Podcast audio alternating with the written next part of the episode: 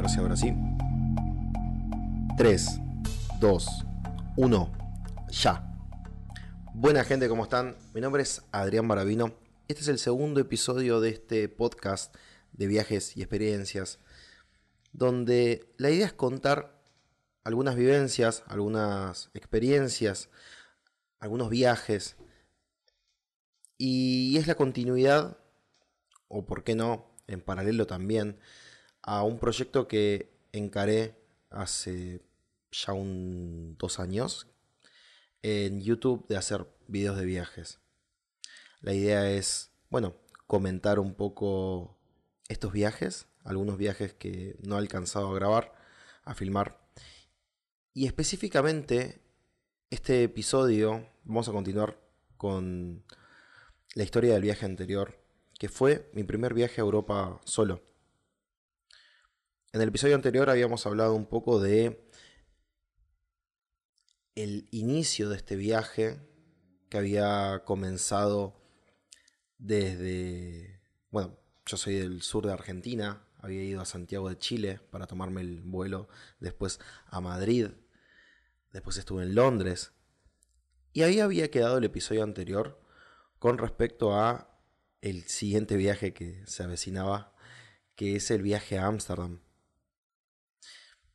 era un viaje, yo tenía una expectativa bastante eh, buena. Era un lugar que quería conocer. Precisamente algo que sí me llamaba mucho la atención de Ámsterdam, y creo que a muchos igual cuando viajan, es el tema de la marihuana legal.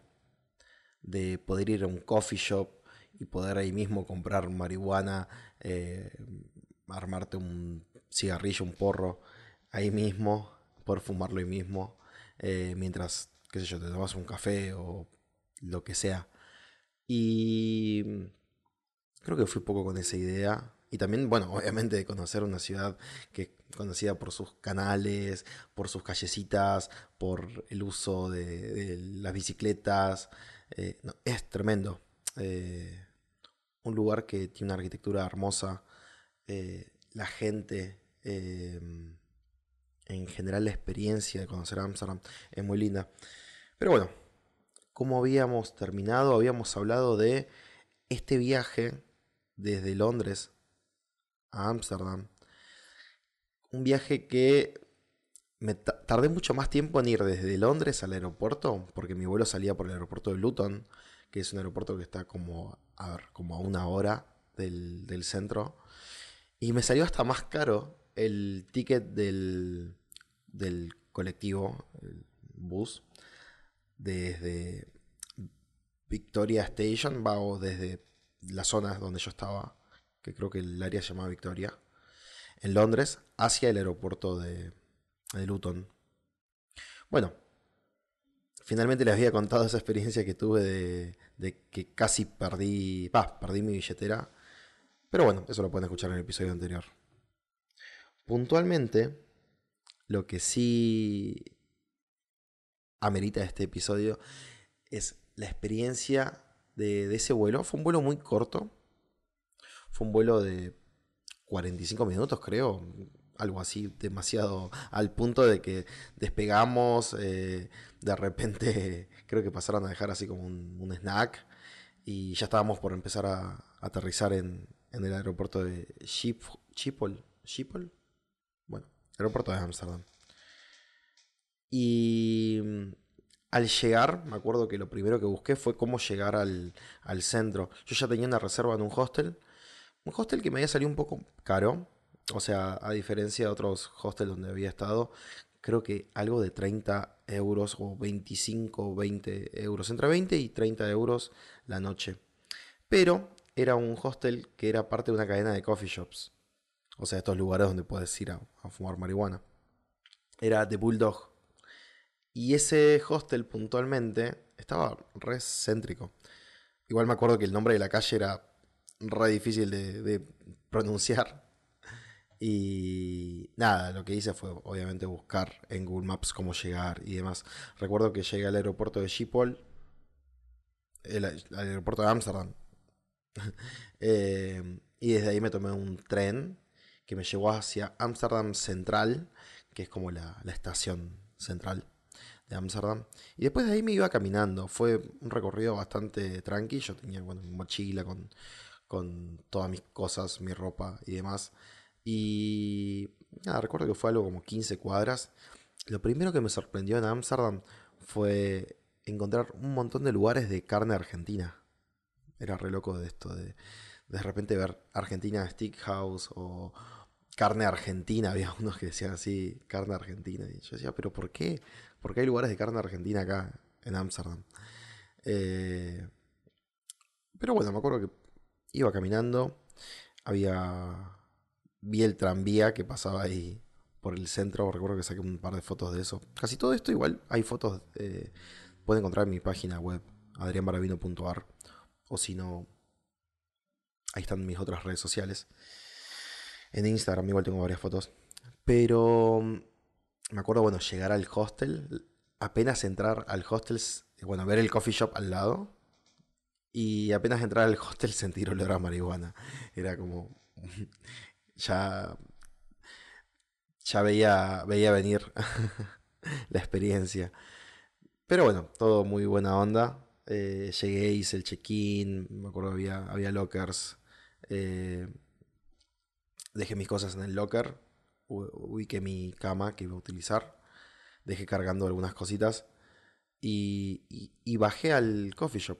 Básicamente tenía que salir de la puerta, o sea, tenía que salir del, del hostel y al lado la puerta siguiente era la del coffee shop. Y fue una experiencia obviamente rara para, para, más para un pibe en ese tiempo de 18 años, un niño. y recuerdo que en la entrada decía como solo para mayores de 18 años y todo eso. Y recuerdo que me trajeron una carta donde tenían así como las diferentes variedades y todo eso. Y fue como, ok, bueno, voy a comprar tal variación, tal eh,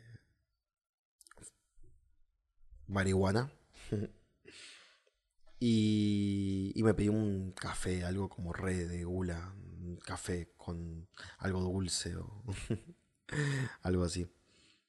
Creo que lo compré ya armado. No, mentira, miento. Lo compré para armar. Compré un gramo, me había salido... Eso si no recuerdo bien, si 16 euros o algo así. Creo que hasta debo tener un... No, el recibo de eso no lo debo tener. Pero recuerdo sí que me salió como 16 euros. Era medio caro el gramo. Entonces compré un gramo, me dieron así una bolsita, un Ziploc. Eh, y compré obviamente sedas y un... para por armarlo y un encendedor. Y nada, era como, bueno, me puse a armarlo ahí en la mesa. Eh, me acuerdo que lo armé sin, sin filtro. Y bueno, ya se podía fumar ahí adentro. Algo raro era que no se podía fumar tabaco. O sea, solamente podías fumar tabaco si lo mezclabas con marihuana. Pero era como que en general no, no fumar tabaco solo. Está como prohibido. Y después de eso fue como, bueno, no había había fumado antes en Madrid, pero esto era diferente, era como una marihuana mucho más potente. Y la verdad que fue una experiencia bastante copada. Lo que sí recuerdo es que, nada, salí a caminar y había un montón de puestos de tipo salchichas, tipo puestos de hot dogs. Pero estaba lleno. Había un montón. Y era como, sí, todo bien, vas a fumarte un porro, quedás re con tremenda gula, salís a caminar re loco y de repente te vas a encontrar un puesto así de salchichas que, nada, obviamente vas a comprar. y recuerdo que mi primera gula así fue, fue comiendo así hot dogs ahí afuera de... Va, en la avenida principal, que había un montón de, de puestos así. Y ahí hice algo que fue un gasto innecesario, creo también. Fue ir a un restaurante. Fui a un restaurante de comida argentina en Ámsterdam. Lo loco es pensar de que hice lo mismo en Londres. Y es algo que hoy, si estaría de viaje, no lo haría. A menos de que lleve, no sé, un año sin, o no sé, siete meses sin comer carne argentina, que vos digas, bueno, está bien, tengo que ir. Pero es como, chabón, ¿para qué vas a ir a un restaurante de comida argentina en Ámsterdam, donde vas a pagar 20 euros una, una cena o un almuerzo o lo que sea, eh, nada, ahorrate esa guita y esa plata y usala en otra cosa. Pero bueno, mi yo de 18 años eh, sí lo pagó. Y bueno, fue una experiencia linda igual. Era como, nada, ir a un restaurante en otro lado. Eh, nada, realmente lo mejor hubiese sido comer en, otras cosas. O cocinar en el hostel o comer en un KFC o donde sea. Recuerdo que también fui a un KFC. Ya esta experiencia en Amsterdam era de ir a un lugar donde también no hablaban eh, mi mismo idioma. Y sobre todo que muchos carteles estaban en, neerlandés. Entonces era como, uff, qué, qué, difícil. Pero bueno, obviamente casi todo tenía su traducción en inglés y con casi todo el mundo podías hablar inglés. Es muy probable de que, no sé, toda la gente allí hable inglés, por lo menos en Amsterdam, que es un lugar más turístico, ¿no? Bueno, recuerdo de caminar mucho, eh, porque eran todos lugares muy lindos para caminar y también para perderte, o sea, para agarrar y caminar por, un, por uno de los, de los de las callecitas esas que tiene Amsterdam, de los canales y demás, y de repente darte cuenta que estás en la otra punta de, del área. Y me pasó, me pasaron dos cosas importantes ahí. Una fue que un día eh, recibo un mensaje de mi tío. Porque yo había llevado una tarjeta de crédito, que la idea era gastar ahí cierta, cierto monto que en ese tiempo, no sé, era como que podía gastar de ahí mil dólares, algo así. Mil dólares, sí, yo creo que sí. Sí. Era como 16 mil pesos o algo así. Capaz era, era, era un poco más. Y de repente, mi tío me dice, che Adri, ¿puede ser de que vos gastaste 400 dólares en una tienda de internet? Y yo quedo como, no, no, la tarjeta de crédito no, ni la usé todavía. Y fue como, mm, fíjate porque hay un cargo ahí en la tarjeta. Y pongan en contexto esto de que yo estaba en un... Eh, creo que en el hostel ya, ya había fumado toda la tarde capaz. Y, y nada, como que estaba medio, medio tonto todavía. Y cuando me dice eso mi tío, yo quedo como, uh, tío, todo mal, ¿te podrás fijar vos?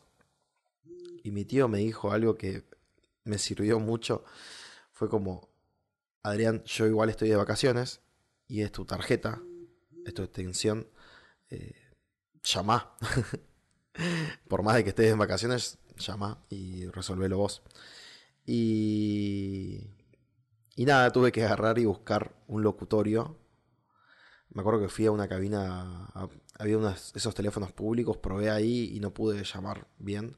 Así que finalmente encontré un locutorio y nada, llamé, llamé al, número de, Argentina, creo que. Sí, creo que era un número de Argentina. Nada, y pregunté qué había pasado con ese cargo en la tarjeta. Me dijeron, no, que bueno, que hay un cargo en una tienda de Italia. Yo quedé como, pero si nunca fui a Italia. Y. Por lo menos para ese entonces. Y nada, fue como, ok, eh, quiero hacer el conocimiento de ese cargo. Me dijeron, bueno, está bien. Como es probable que tu tarjeta la hayan, haya sido clonada, vulnerada o como sea, la vamos a dar de baja. Y yo quedé como, uy, ¿en serio me van a dar de baja la tarjeta? Bueno, todo bien. Con tal de que, de que no ingrese ese, ese cargo. Que bueno, finalmente lo, logramos de que ese cargo, después de hacer la queja correspondiente y todo, no se haya eh, efectuado o que no nos los cobren directamente. Pero bueno, esa fue una de las cosas importantes que pasó ahí en Amsterdam y que quedé re, eh. Después fue una cuestión de estar caminando todo el día. Un día me acuerdo que vi un, un creo que fue el primer día, un museo del sexo. Y era como que la entrada era un pene gigante. Cosas así había. Y eso era, ahí me di cuenta que estaba cerca del Red District, que es la zona roja. La zona roja básicamente es, el lugar donde hay prostitución, eh, ahí están las mujeres en las vidrieras.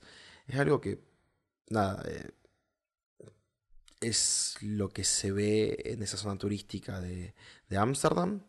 Yo realmente, debo ser sincero, pasé como muy eh, de paso. O sea, creo que fue el mismo día que me pasó lo, del, lo de la tarjeta, entonces yo empecé a caminar buscando locutorio, busqué en Google Maps donde hay un locutorio, y de repente seguí caminando, caminando, caminando y llegué a la zona esa, y ni me di cuenta de que era la zona. De repente vi que habían mujeres así en y nada, realmente no, no fue algo que...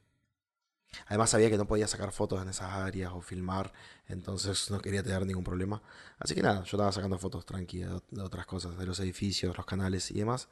Así que pasé por todo eso y nada, seguí caminando. Me acuerdo de si encontrarme gente que te ofrezcan drogas. Me pasó de... Se dan cuenta que eras turista y te ofrecían cocaína, cosas así. Pero bueno, yo la verdad que no. No me interesaba. Pero también es como que en Ámsterdam la gente en sí, todo el, uno tiene esa imagen de que los turistas que están ahí casi todos están, están fumados. Otra cosa que sí me, llamó la atención fue encontrar gente muy grande fumando marihuana, que para mí, que venía de un lugar donde la marihuana era ilegal y era algo que uno hacía, qué sé yo, fumarse un porro era como muy de, nada, de algo rebelde, ¿no? Eh, algo de, de pibes yo lo veía así desde entonces, eh, ver una persona grande, una, abuela, fumando marihuana era como re loco. Después aprendí de que la marihuana era distinta y que hay gente de todas las edades que fuma marihuana. Pero bueno, mi experiencia fue eso, fueron tres días, caminar mucho, demasiado. Eh, yo llegué el 16, perdón, miento, yo llegué el 19 a Ámsterdam y creo que el 21 ya me fui. Y mi siguiente destino, y ahí me pasó algo, algo medio malo, mi siguiente destino era Berlín, iba a ir a, ver a mi primo. Pero resulta de que ese día yo hice el, mi, mi, no era un vuelo, era un bus.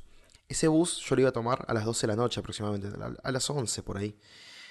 El tema es que eh, cuando me hago el checkout del hostel, o sea que ya me, voy del hostel, me doy cuenta que estoy con mi mochila re pesada, con todas mis cosas, la cámara de fotos, tenía hasta un trípode, todas las cosas encima, y de repente tenía que pasar todo el día. Entonces, creo que me habré fumado un porro, habré ido, siempre que fumaba yo entendía de que era legal si fumaba dentro de un coffee shop, así que trataba de no fumar afuera. Entonces recuerdo que pasé a un coffee shop a fumar y después me fui a comer al KFC, a comer pollo frito. Y de repente se largó una tormenta, pero horrible. O sea, como que no daba estar en la calle. Había tremenda lluvia, pero mal. Entonces digo, bueno, eh, me voy a, donde tengo que tomarme el bus. Me fui al lugar que era como una estación eh, principal. Igual, no era Amsterdam Central, era otra. Me acuerdo que fui en metro.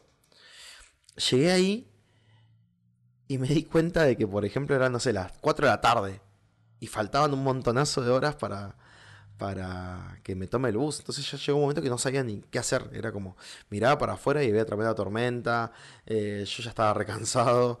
Y nada, traté de dormirme ahí un rato. También tenía en la cabeza de que no me quería dormir eh, porque tenía mis cosas al lado mío y eran todas mis cosas. Y estuve un montonazo de horas ahí. Hasta que finalmente, después de recorrer el lugar 10 veces, caminar eh, y estar sentado un montón de tiempo, me, tomé el colectivo, me tomé el bus. Esa fue mi experiencia el último día. Sí me quedaron muchísimas cosas o lugares que no, fui y me hubiese gustado ir, como por ejemplo el museo de la casa de Ana Frank. Eh, eso hubiese estado genial y es algo que quiero llegar a ir en otro momento. Recuerdo. Creo que también está el Museo de Gogh ahí. Bueno, cosas que yo, más de pibe, más chico, no, no me organicé de la manera correcta para poder recorrer esos lugares. Y realmente es algo que sí me arrepiento porque es como, chabón, fuiste a ese lugar y, no fuiste a, a lugares así interesantes. O sea, lo único que hice fue estar comiendo y fumando marihuana y caminando. Pero bueno, hice un montón de fotos, la disfruté, estuvo bueno, pero hoy lo viviría de una manera diferente. También había otra cosa que era legal y que no, me hubiese interesado probar eran los hongos alucinógenos. Y la verdad que no me animé, tenía 18 años. Ese año, ese viaje en especial, había no, no estaba tomando alcohol. Y era algo que lo pensaba mucho en el sentido de, de que no quiero que, nada, de, estar borracho en otra ciudad o qué sé yo. Y además era un gastadero de plata que no quería hacer.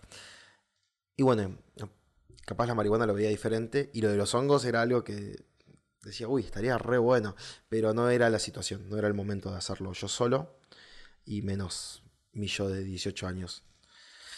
Eh, pero sí es algo que en algún momento lo haría si vuelvo a Ámsterdam, pero probablemente si, si voy con otra gente. Es una experiencia que seguramente debe ser divertida, requiere también un cierto nivel de madurez y de de nada, de sentirte seguro para hacerlo.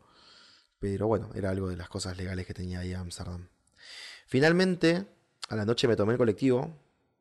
Un viaje bastante. Bueno, muy, muy de noche. Entonces era como que no, no veía nada en la ruta. Era algo muy. Muy oscuro. y llegué a la mañana a una estación de, de buses en Berlín donde me recibió mi primo, mi primo Juli y mi primo Juli llevaba unos varios años viviendo allá. Recuerdo que me fue a buscar, yo cuando llegué quedé como, bueno, ¿cómo me contacto con él? Porque una que estaba en otro país donde tampoco el inglés era, el idioma principal y tenía que llamarlo. Entonces yo había anotado su número y me acuerdo que pasé a una cabina telefónica, lo llamé y, él estaba ahí, estaba ahí cerca de la, de la estación. Así que nada, me pasó a buscar, fuimos a su departamento, conocí un poco su, su barrio y cómo se movía la gente en Berlín, el subterráneo. Eh, muy copado, la verdad. La zona donde vivía mi primo, que era el barrio Kreuzberg, creo que se llamaba, creo que se pronunciaba así. Era un barrio de mucha. Muy bohemio. Y había mucha eh, inmigración o mucha descendencia de turcos. Había muchos turcos. Y nada, entonces había un montón de puestos de shawarma, que vendían cordero, que cosas re locas. Y me re gustó, me re gustó la zona. Me acuerdo que ya había investigado algo igual de eso. O sea, había visto un poco el lugar por Street View antes, por Google Street View. Y nada, estuve ahí. Ese fue el lugar donde estuve más tiempo. En Berlín llegué a estar 20 días, creo. Yo llegué el 21 de. 21 o el 22 de, de diciembre y estuve ahí hasta el 10 o aproximadamente por ahí después de la segunda semana de enero. Con mi primo pasé Navidad Año Nuevo, estuvo muy bueno. Eh, conocí también a otro amigo de él que también era de, mi ciudad, otro argentino, y que vivía también allá. Todo muy muy buena onda. Navidad Año Nuevo fue muy lindo, la, la pasamos bien, nos divertimos. Eh, recorrimos un montón. Yo por mi parte, va, casi siempre salía solo, pero un par de veces me acompañó mi primo y recorrimos otros lugares. Año Nuevo, traté de pasar, eh, creo que Año Nuevo fue a las 12 que pasé, sí, Año Nuevo a las 12 pasé cerca de la puerta de Brandenburgo, que es como re histórico de, Berlín. Berlín también tiene esto de, durante muchos años fue una ciudad dividida por un muro, y, hay mucha diferencia entre el lado oriental y occidental, el lado soviético y el lado capitalista, ¿no? El lado americano. Y, esas marcas que tiene Berlín es algo muy, muy loco, es algo muy característico. Y, nada, poder ir al lugar donde quedan restos del muro.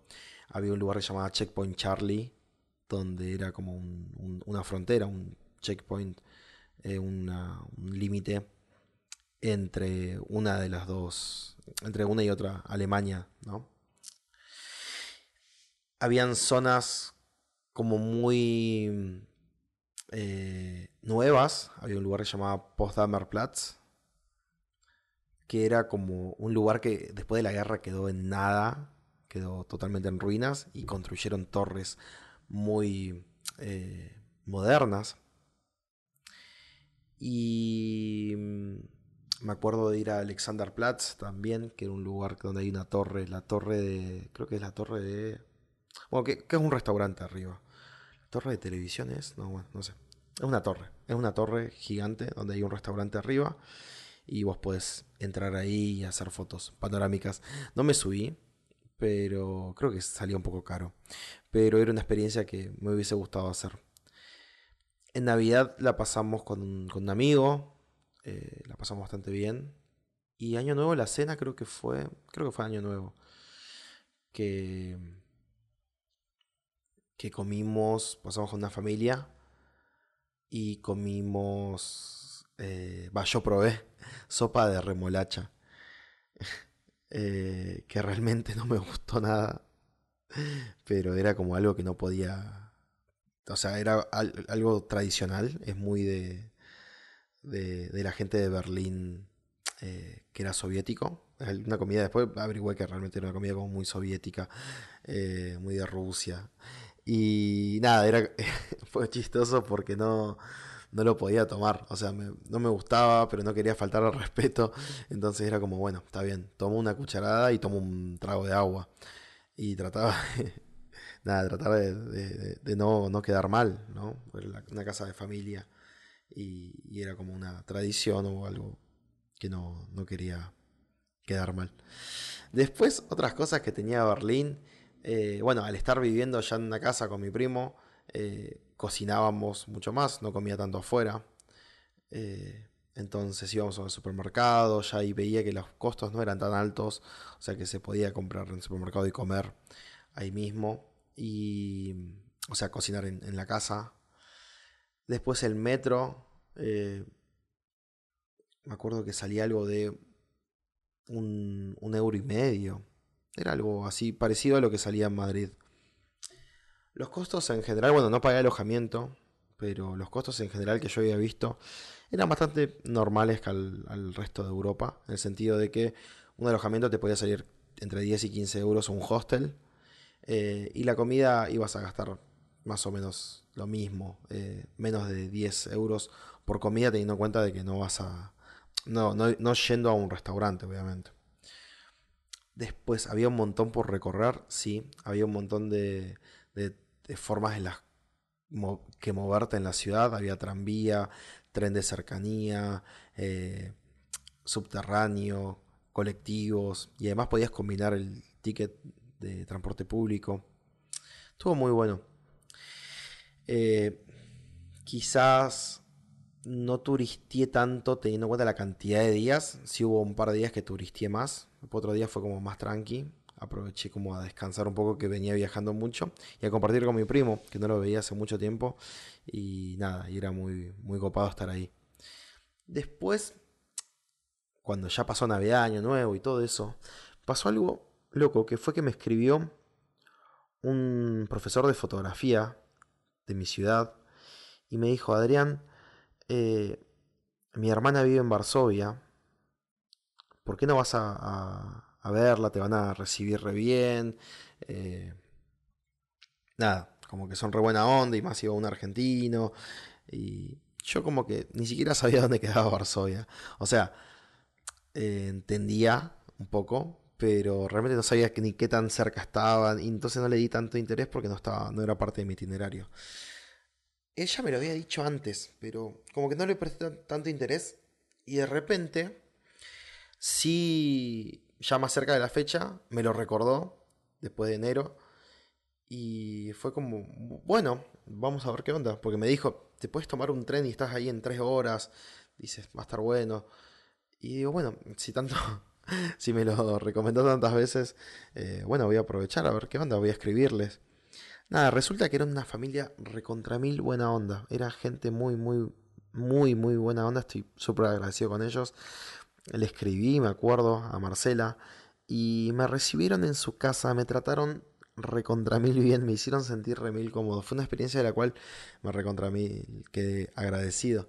Eh, la cosa fue así, al principio entonces de, de, enero me tomo el, compro el ticket de tren, digo bueno, ok, me voy a Varsovia, busco el, cómo llegar. Le, aviso a esta familia de que, bueno, que yo había comprado el ticket y todo. Y nada, quedamos en que a tal hora me iban a, me iban a esperar. Además los trenes allá es como que llega a tal hora y tiene que llegar exactamente a esa hora. Así que era como todo muy puntual. Entonces, bueno, genial, quedamos así porque yo no debía tener señal de celular como para cuando llegue a hablarles. Así que recuerdo que ese fue el último día, agarré, junté mis cosas, me fui. Me fui a tomar el tren a una estación de trenes y de repente, eso, fue muy lindo. El tren me acuerdo que no me salió tan caro, fue como, no sé, 20 euros o algo así. Era como, como tomarte un, avión de bajo costo.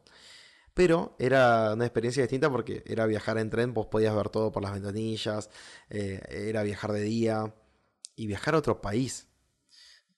¿No? O sea, ya viajar de Alemania, irme a Polonia, a su capital, Varsovia, y era una experiencia que para mí era como re exótico de ir a otro lugar muy, muy distinto y que ni siquiera estaba dentro de mis planes.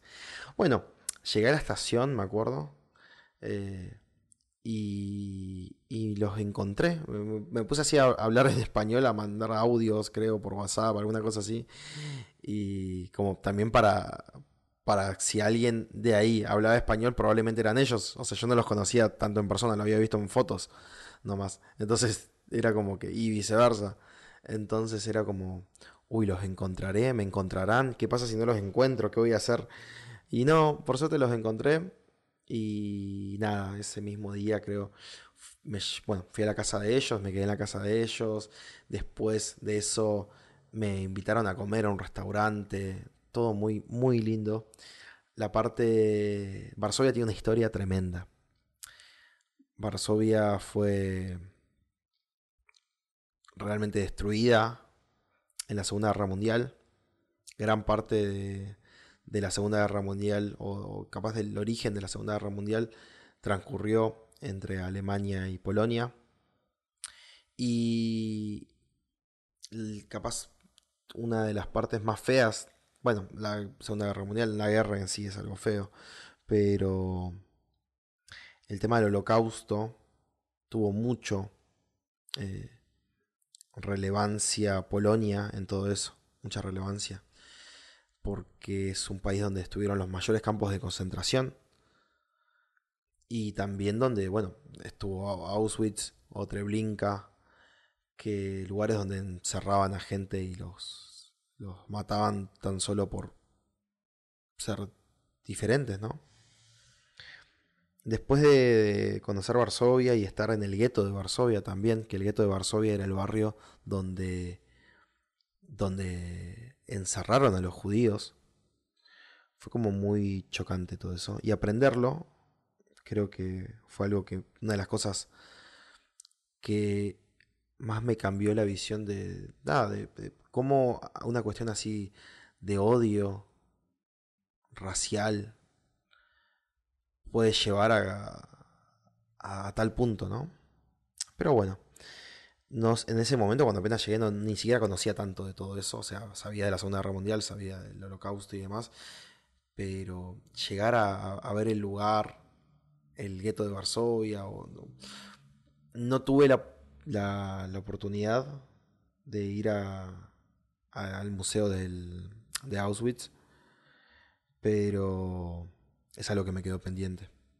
Pero bueno, fue una de las cosas más chocantes fue el tema del gueto de Varsovia y el tema que la ciudad en sí, hay una parte que es como el casco eh, antiguo de la ciudad, toda la ciudad fue destruida en la guerra, o sea, toda la ciudad, prácticamente 90% de la ciudad quedó hecha a escombros. Y todo el casco antiguo, la ciudad, la, eh, Sí, la parte como más rústica, más linda, pintoresca y demás, fue toda reconstruida en base a pinturas. Porque todo eso, en verdad, cuando sucedió la guerra, lo destruyeron. Entonces, hablo del castillo real, bueno, Novi Siat, creo que se llama, eh, la parte del casco antiguo. Todo eso que igual lo tengo en fotos en mis redes, eh, todo eso fue reconstruido. Además, la ciudad está dividida por un río, en el cual de un lado también fue la parte de la ocupación rusa y de otro lado la de la ocupación eh, alemana. Pero una vez muy chocante todo eso. Mi experiencia ahí fue, bueno, la diferencia capaz era que estaba alojándome en la casa de una familia, pero No, no, no tuve que pagar un hostel. Y comida, también varias veces comía con ellos o, almorzaba en otro lado.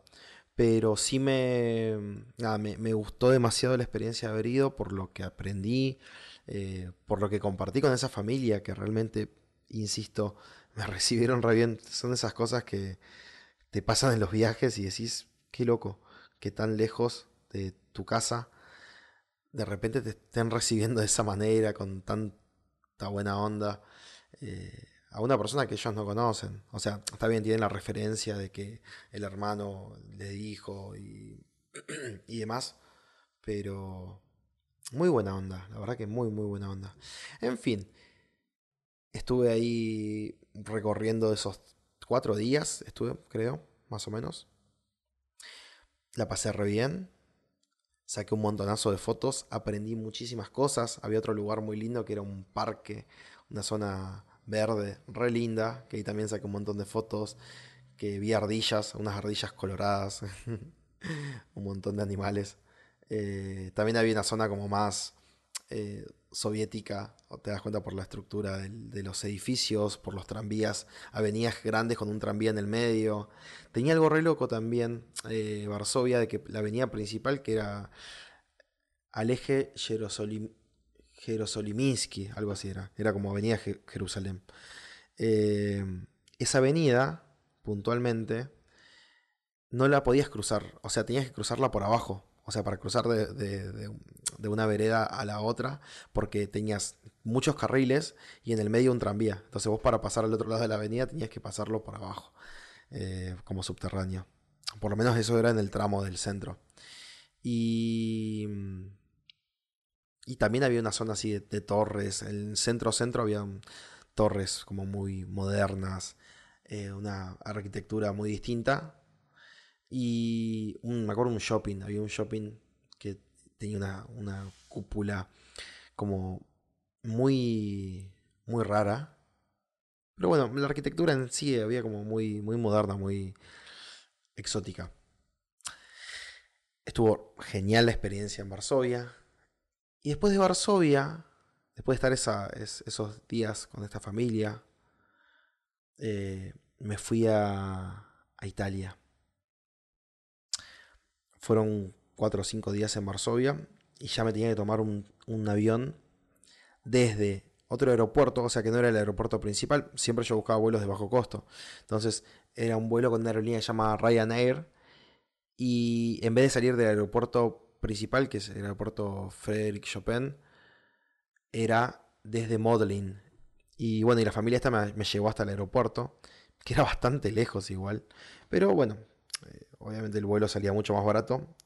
Y ahí en, y en Italia igual llegaba un aeropuerto alternativo. Eso es algo que siempre pasa, va, es muy normal de que pase con los vuelos de bajo costo, de que no van al aeropuerto principal normalmente, sino que se manejan con aeropuertos alternativos y que a veces terminan saliendo más caros. Eh, por el tema este de que después tienes que tomarte un tren para poder ir hasta el centro y demás. Pero bueno, yo creo que hasta ahí puede llegar el relato de este episodio, haciendo una, pequeña, eh, un pequeño resumen. Bueno, hablamos de, la estadía en Ámsterdam, toda la experiencia esta de la marihuana legal y estar tres días ahí eh, viviendo eso. Haber ido a ver a mi primo en Alemania, en Berlín, conocer Berlín, eh, visitar un montón de lugares. muy lindo lugar y este viaje que no estaba planeado, pero haber ido a Varsovia, donde la pasé re bien, donde conocí un montón de cosas, fue muy, muy ameno, muy, muy buena onda todo lo que pasó en toda esa parte del viaje. Y bueno, yo creo que para el próximo episodio podemos hablar ya del último tramo de este viaje, que básicamente es Italia y la vuelta ya a Madrid y, lo que llevaba eso, ¿no? Poder volver a mi casa después de un buen tiempo.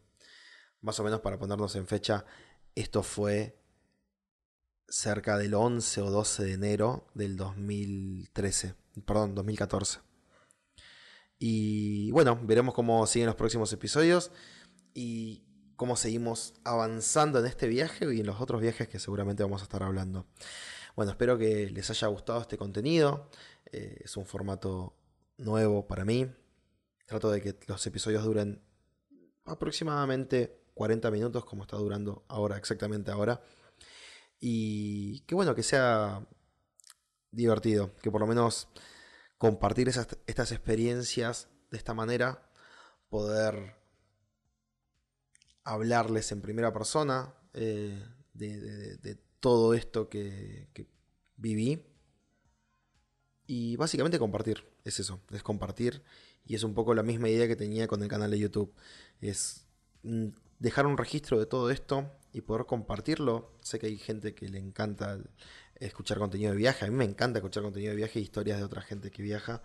Entonces es un poco la idea de este podcast y de estos episodios. Así que bueno, pueden seguirme en las otras redes sociales, en Instagram publico varias cosas, publico fotos y también hago un poco de blog con stories. Pueden seguirme en YouTube, buscarme como Adrián Barabino y ver mis videos también de viajes. Y bueno, acá por el podcast pueden escucharlo ya sea por Spotify y vamos a ver si después metemos también en, en, los iTunes, podcast de iTunes o alguna otra red o Google Podcast. Así que bueno, nos veremos en el próximo episodio. Espero que les haya gustado. Nos vemos. Chau.